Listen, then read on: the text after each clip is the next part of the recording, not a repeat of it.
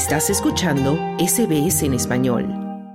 Las fuertes lluvias e inundaciones en República Dominicana dejan al menos 24 muertos y se teme que el número aumente al pasar las horas, mientras el gobierno asegura que son aguaceros históricos y atribuye la tragedia a los desequilibrios generados por el cambio climático. El Centro de Operaciones de Emergencia del país caribeño informó que entre los fallecidos hay 16 dominicanos, 4 estadounidenses y 4 haitianos debido al fuerte temporal que ya afectó a más de 3.500 viviendas y obligó al desplazamiento de más de 17.800 personas. Las torrenciales lluvias han provocado crecidas y desborde de ríos en el sur, colapso de puentes, casas y estructuras e inundaciones severas en el Gran Santo Domingo.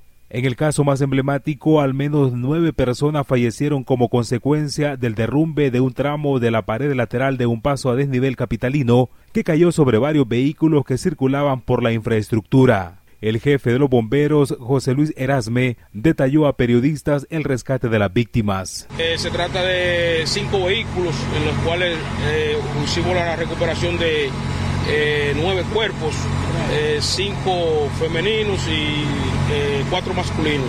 Las fuertes precipitaciones que se han registrado desde el fin de semana en República Dominicana mantienen a varias provincias en alerta roja y otras más en amarilla. Las clases se han suspendido a nivel nacional. El presidente dominicano Luis Abinader reiteró que son las lluvias más importantes que se han producido en la historia reciente, con acumulados de lluvias cercanos a los 300 milímetros y atribuyó al impacto del cambio climático. Todo el gobierno está incorporado en la solución de los problemas afectados por esta, este disturbio tropical que, como dije, ha sido extremo, sin precedentes en la cantidad de lluvia en nuestro país. Esto ya a mediano, mediano plazo nos indica todas las acciones que tenemos que tomar en relación con el cambio climático en nuestro país. El gobierno de República Dominicana decretó tres días de duelo nacional por los muertos confirmados e identificados oficialmente a causa de las torrenciales lluvias caídas en la isla caribeña. En tanto, decenas de familias fueron desplazadas en el municipio Palmar de Ocoa debido a las inundaciones causadas por los intensos aguaceros que afectan esta zona según los residentes citados por la prensa local. Principalmente aquí nosotros, eh, las personas del Golfo, están totalmente, en su totalidad, están afectados. Hay varias personas que están gritando ahí porque que nada más se han quedado con lo que tienen en el cuerpo puesto, todo lo demás se le ha dañado.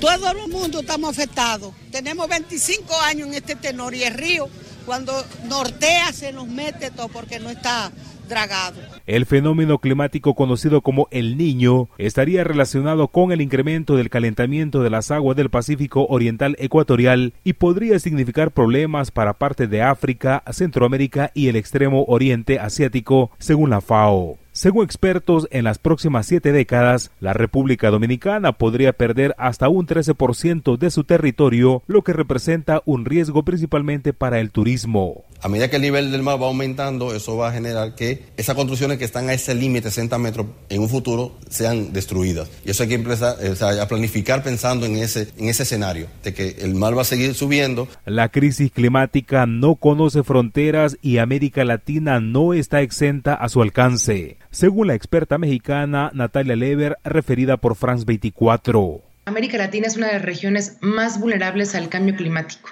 porque por nuestra posición geográfica eh, estamos afectados por huracanes, tormentas, lluvias extremas, sequías importantes que están afectando ya la disponibilidad de alimentos, de agua. El 80% de las personas en América Latina viven en ciudades y pues sabemos que el transporte no es el más eficiente eh, en América Latina. También eso provoca contaminación del aire, afectaciones a la salud. La tragedia en República Dominicana ocurre a pocos días de la cumbre del clima, también llamada COP28, organizada por Naciones Unidas a partir del 30 de noviembre en Dubái de los Emiratos Árabes Unidos. Es una conferencia convocada bajo el lema Unir, Actuar, Cumplir, que pretende ser un hito en los avances de la agenda climática global. Para SBS Audio informó Wilfredo Salamanca. Dale un like, comparte, comenta. Sigue a SBS Spanish en Facebook.